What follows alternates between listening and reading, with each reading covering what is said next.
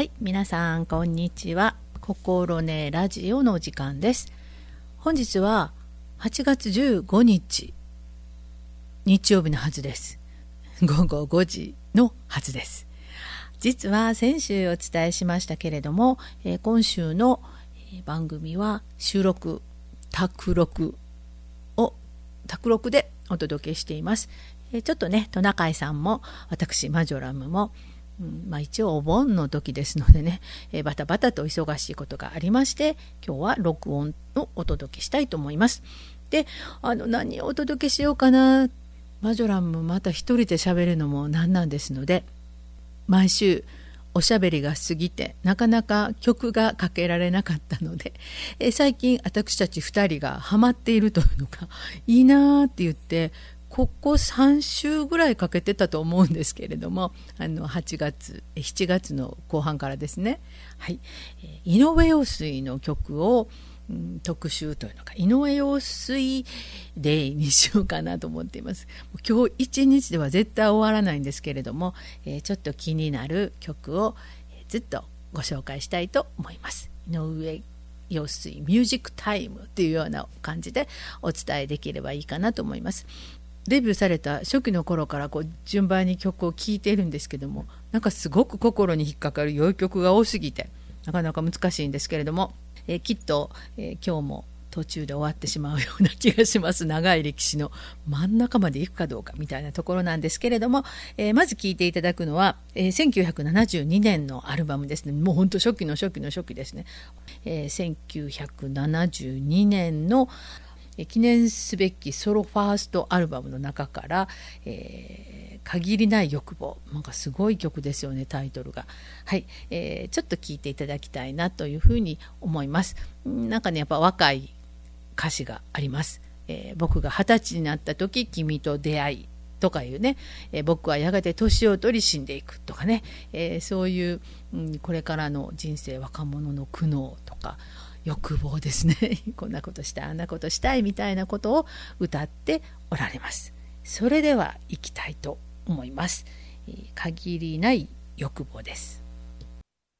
限りない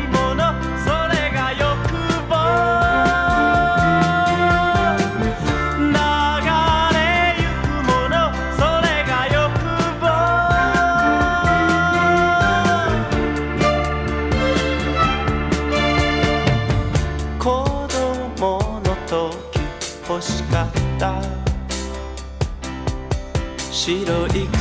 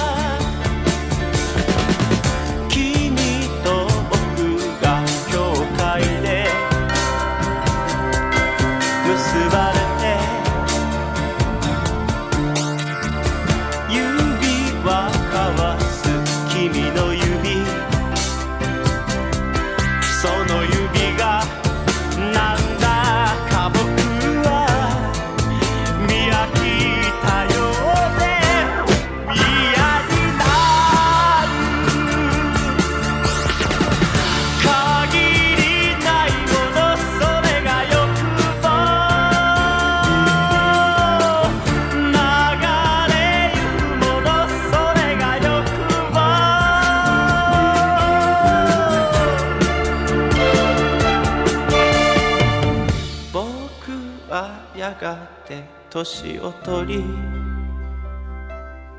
死んでゆく。僕はそれを当たり前と思ってる。それでも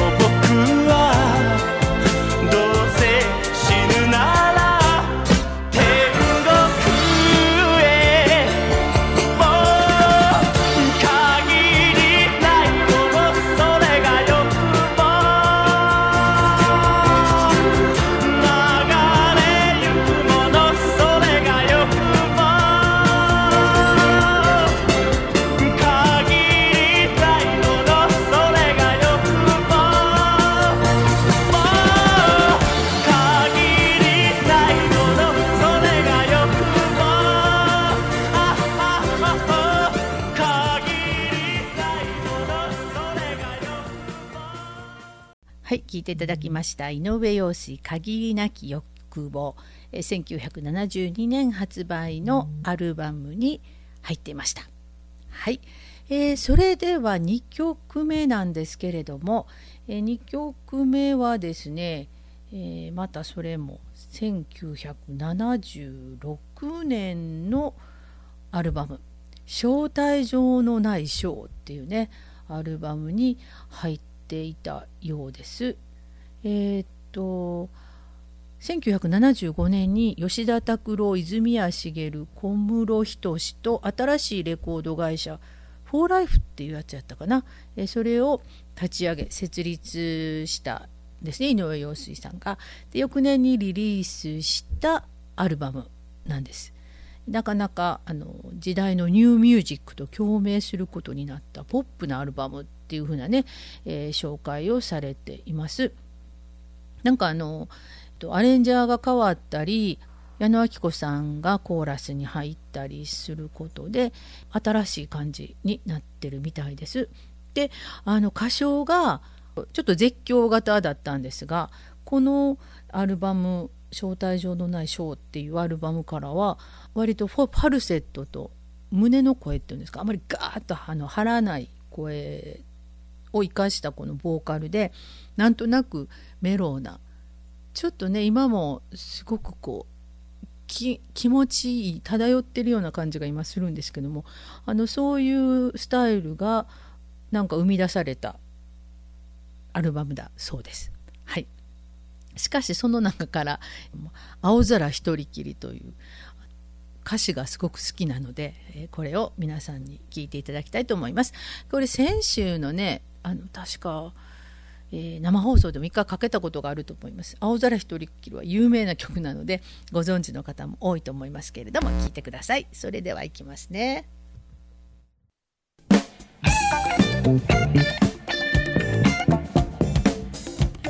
楽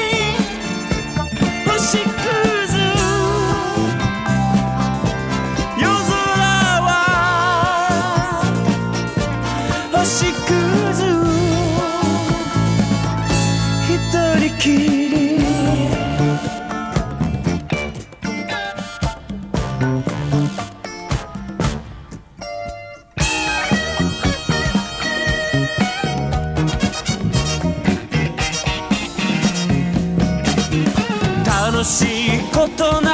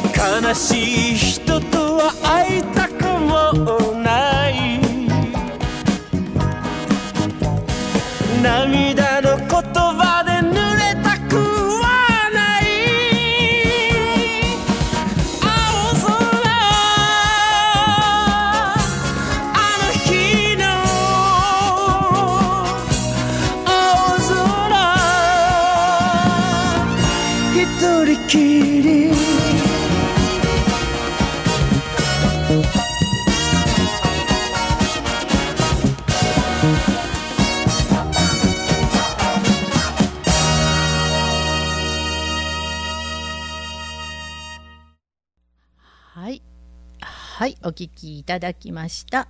青空一人きりでした。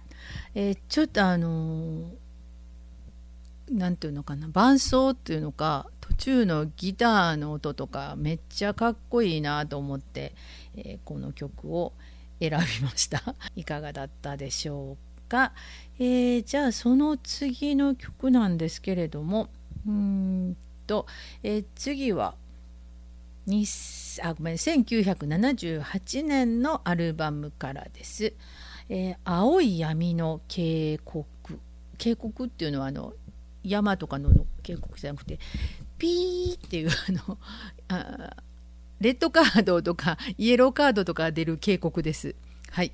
うんとこれはね留置場で書かれた曲だそうです。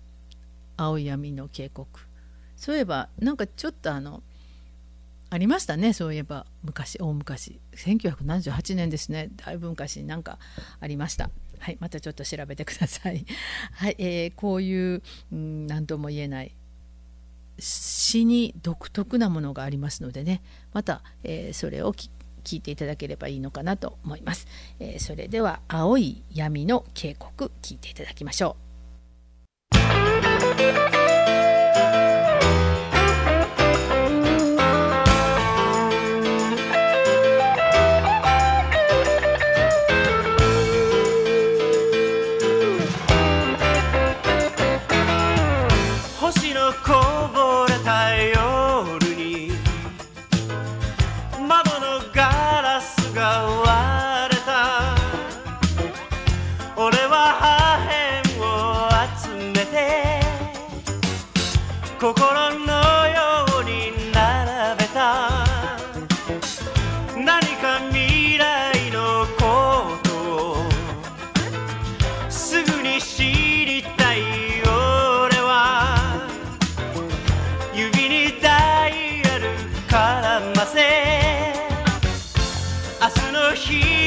日付で回した。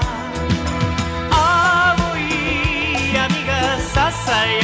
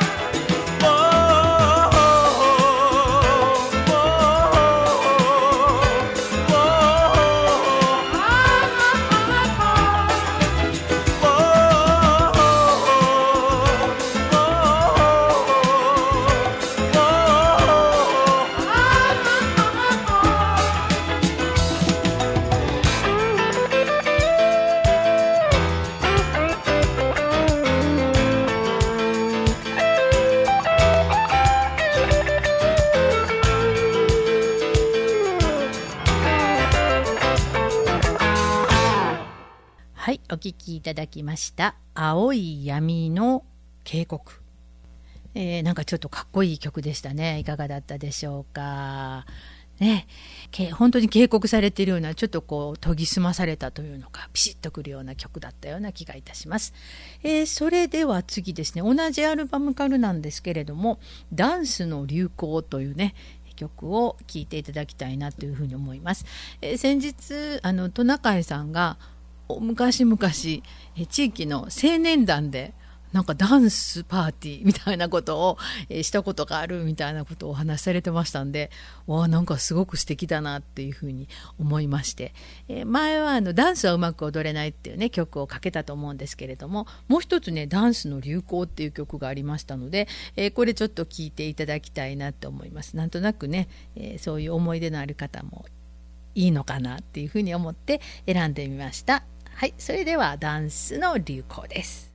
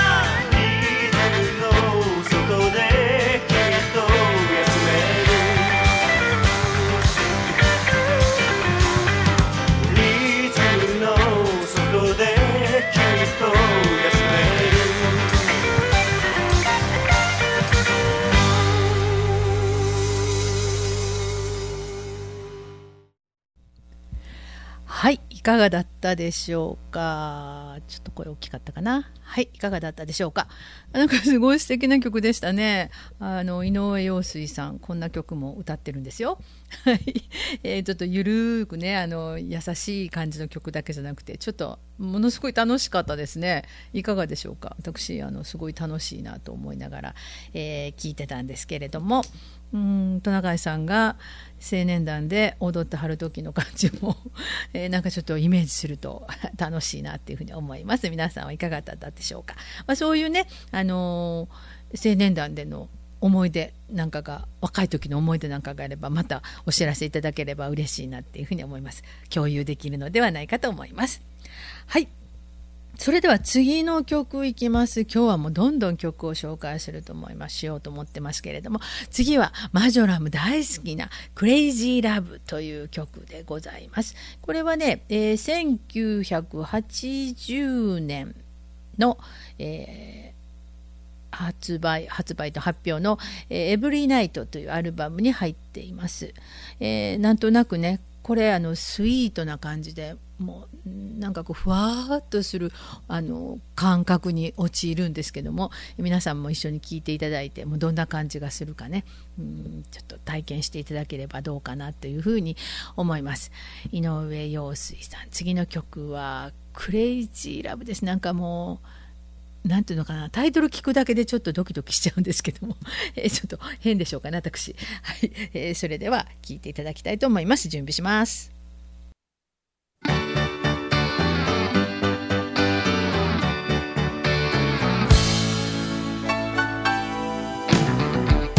息で悲しい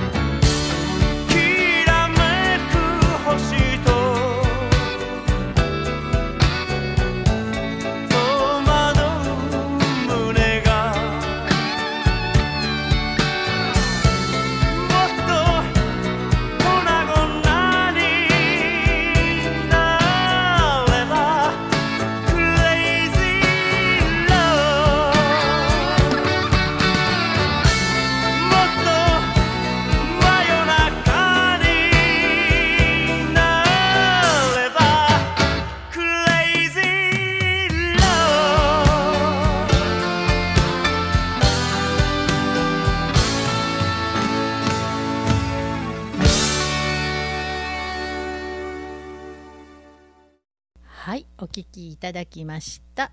クレイジーラブでした、えー、どうでしたかね？素敵な曲ですよね。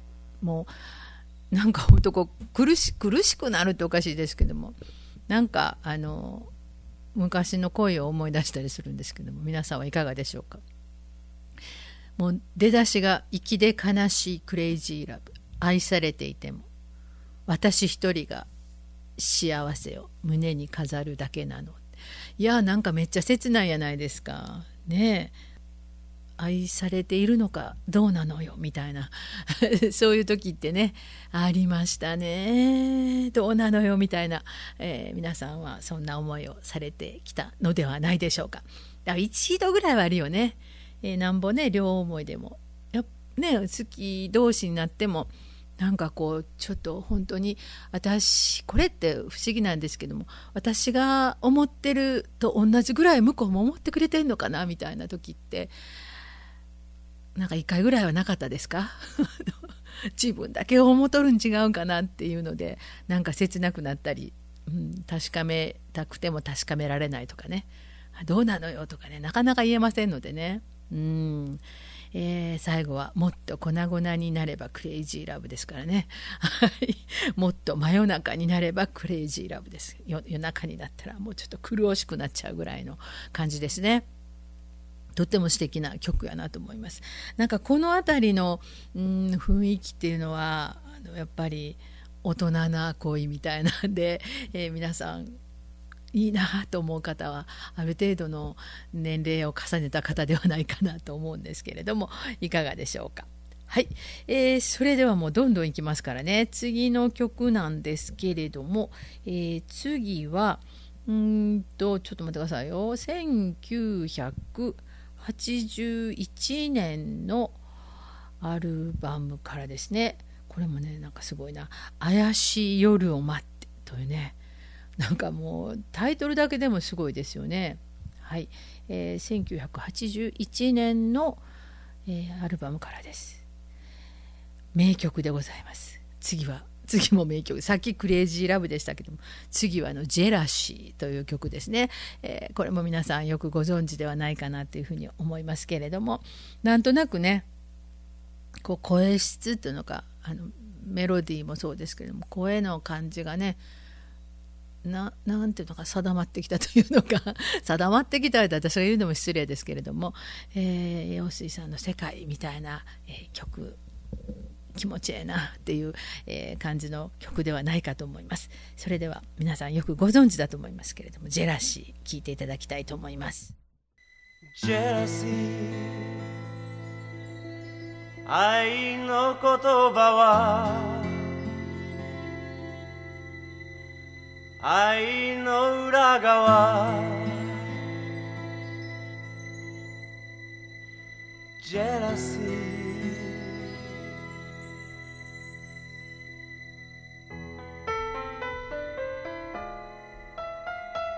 窓辺に佇ん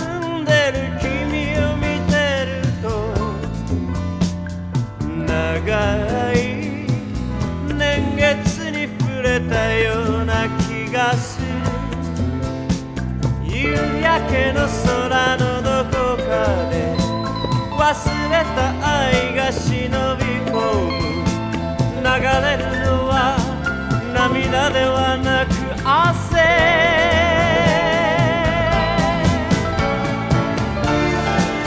君に寄せる愛はジェラシー。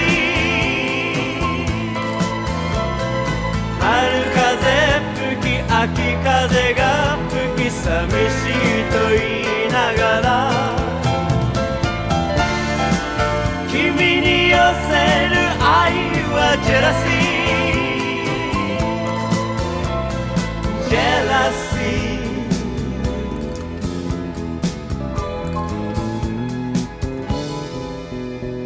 浜ゆりが咲い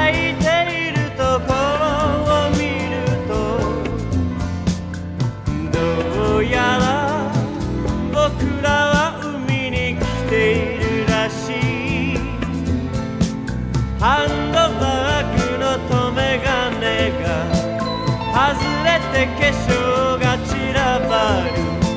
波がそれを海の底へ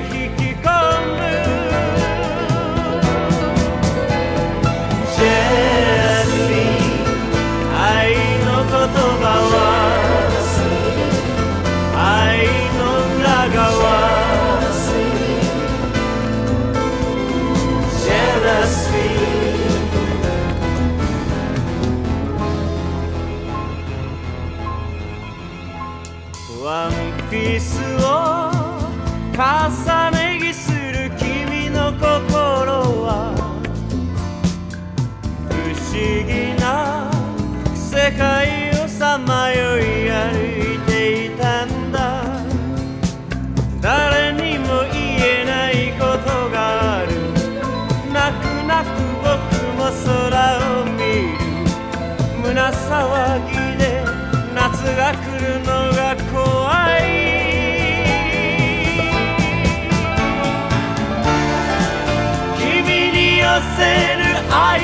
はジェラシー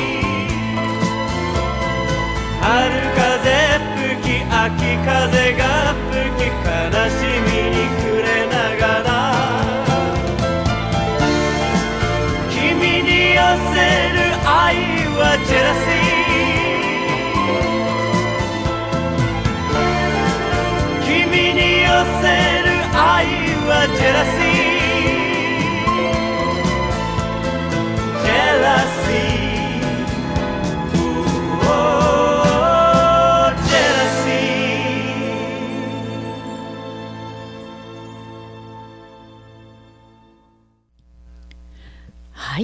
ていただきました。名曲「ジェラシー」です。はあっていう感じですね。愛の言葉愛の裏側ジェラシーですよ。すごいね。分かってるよね。本当に。なかなかねこの嫉妬というのかねついてきますよね。何なんでしょうね。うん。すごいですよね。忘れた愛が忍び込むっていうね。こういうフレーズとかありますね。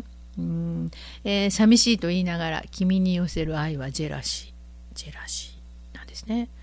愛なのか嫉妬なのかっていうのがすごく不思議な感じのある曲でしたね。うん。でも、えーたくさんの方が分かると思って聞いてらっしゃるんじゃないでしょうかね。もちろんあの男性の皆様も嫉妬あると思いますのでねえ何なんでしょうねでもやっぱり自分のことだけ見てほしいとか自分のものになってほしいとか、えーそういう思いっていうのはね愛の中にありますのでね、はい、そういうことを上手にこう表現してらっしゃるなっていうふうに思います。こんなん言われたらねちょっとコロッと言っちゃいそうなんですけれども いかがでしょうか皆さんね、えーまあ、最近なかなかあの時節柄カラオケとかはあの行けないんですけれどもうんとこんな歌ったらものすごくねどうでしょうね人気者になるのではないでしょうか。はい、えーそれではね次の曲いきたいと思います。だんだんねあの最近あ最近に近づいてきて言ってもまだあれですよね、えー1990年代ですので なかなかあの最近に近づいてこないんですけどもアルバムねあのたくさん昔は精力的に出されてましたのでうんと次の曲はですねちょっと待ってくださいよ。千あちょっと飛びます。はい、1990年のアルバムですね。はい、えーこの1990年のアルバムにはかの名曲「少年時代」が入ってるんですね。ハンサムボーイという、えーアルバムなんですけれどもそうそうなんですよ。え？2000もう30年前え？ーってちょっと今思っちゃいましたけども。はいあのびっくりしますけども。そのぐらい前の曲なんですね、えーでもあの少年時代はずっとかかりますので今日はこの「ハンサムボーイ」というアルバムから、え2曲選びました。すごい不思議な曲があったので、ピッポパあのこれどうなの？っていう感じなんですけどピッポッパって言ったらあのお電話じゃないかしらと思っていただければ嬉しいかなと思います。ピッポッパという曲を聴いていただきたいと思います。こんな曲も作ってはるんです。それではかけてみます。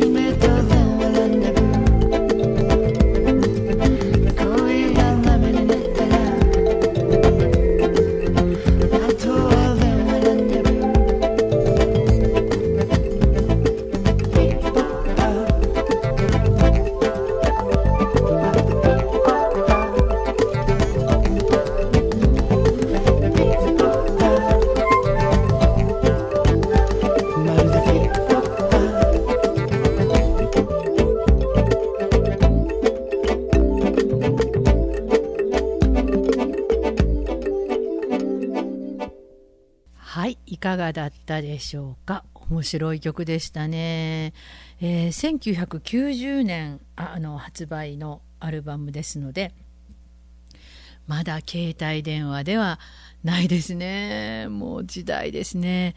あのまだま まだじゃないです。あのピッポッパやったらあのプッシュ音ではあることは あの分かりますね。はい。あのジーコジーコって。もうあの回すダイヤルの電話なんか若い方はご存じないのではないかと思われますがピッポッパなのでまだあのプッシュホン電話っていうことだけでも随分と新しかったのではないかと思います。え携帯電話がね、まあ、たくさん出回るというのか普及するのは、えー、1995年の阪神・淡路大震災の後からだっていうふうに言われていますので、えー、なかなかですねもう電話大変でしたよ大昔は、えー、誰が出るか分からへん家の電話にかけなあかんっていうね、えー、悲しいとこです。はい、えー、電話でランデブーもうね今は電話なかなかですよね。もう LINE でこうどんどんどんどんこうやり取りをする、えー、またテレビ電話って テレビ電話じゃないわ。LINE 電話か。あのオンラインでねお話しする方が増えていますので、えー、電話でもう夜ごと喋っているみたいな時代はなかなかですよね。もう土昭和ですよね、はい。えー、そういうのもとってもなんかあの懐かしい思い出ですね。はい、えー、私も彼氏というか恋人とはなかなかなかったですけども友達なんかもね女子の友達でも電話をすると。えでもついつい長話しはるからもう気付いたら寝てたみたいなね。電話代どんだけかかるんや言うてお母ちゃんに怒られるみたいなことがありました。それも昭和の話でございます。それでは多分最後の曲になるのではないかと思います。最後の曲が最後のニュースという、えー、曲でございます。のマジョラムとトナカイさんのやっているこのラジオなんですけれども意外にあの ニュースじゃないですけれどもちゃんとしたことをお伝えしたりしてるでしょ？あのちゃんとしたことっていうのはすごく変な話なんですけれども。はい。あの意外に SDGs のお話とかねさせていただいています。でいろんなあの問題を意識を持っておられる田中さんとね私は一緒に、えー、ラジオをさせてもらってすごく嬉しいなっていうふうに思っていますけれどもこれも1900あ同じ同じアルバムですね。1990年の、えー、アルバムに入っています。いろいろなあの社会現象っていうのかね。これどんなことやねん。みたいな、えー、問題提起社会問題を指摘している、えー、曲になっています。よろしければ当時どんなことを井上陽水さんが思ってはったか。あまり、えー、問題解決はされていないのではないかなっていうようなことも含めて聞いていただければと思います。えー、最後のニュースです。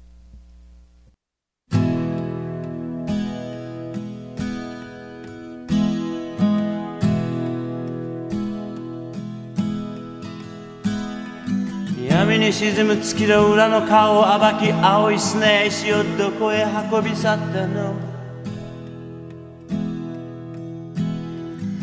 忘れられる人が銃で撃たれ倒れみんな泣いた後で誰を忘れ去ったの？飛行船が赤く空に燃え上がってのどかだった空はあれが最後だったの？地球上に人が溢れ出して海の先の先へこぼれ落ちてしまうの？今あなたに。Good night.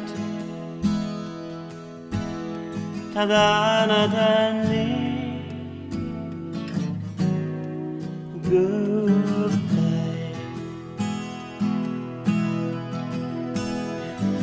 暑い国の象や広い海のクジラ滅びゆくかどうか誰が調べるの？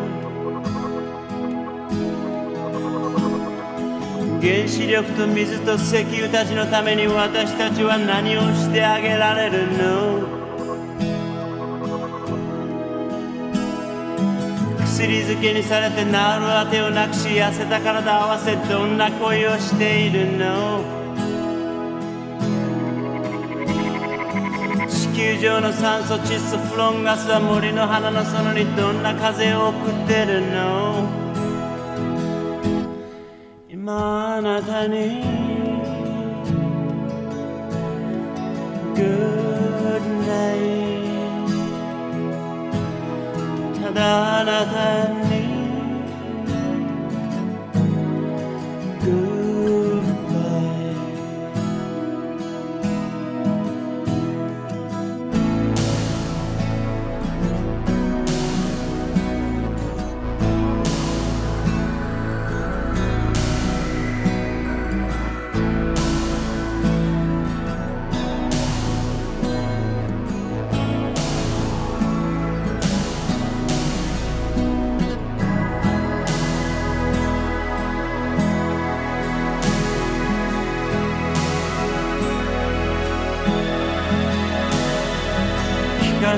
中の玉を体中に巻いて獣たちの中で誰に手紙を書いてるの？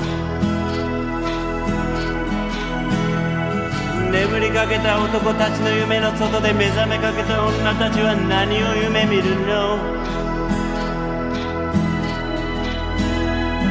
親の愛を知らぬ子供たちの歌を声のしない歌を誰が聴いてくれるの？世界中の国の人と愛と金が入り乱れていつか混ざり合えるの。今あなたに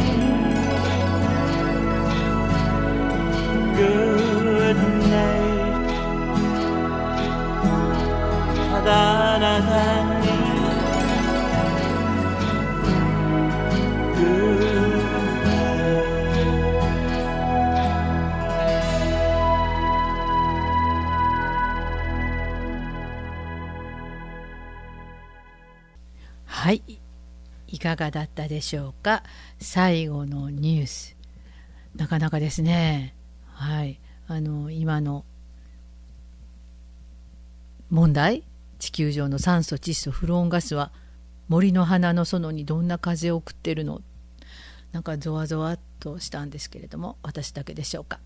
はい、えー本日は、えーマジョラムが井上陽水の曲の特集をさせていただきました、えー録音で収録でお送りいたしました。来週はまたトナカイさんといろんなお話させていただきたいなというふうに思っています。心ねラジオお楽しみにしてください。心ねラジオいかがだったでしょうか？井上陽水さんまたまた私好きになりましたのでまた特集をねしたいなというふうに思いました。たっぷり聞いていただけたのではないかと思います。それではまたごきげんよう。さようなら。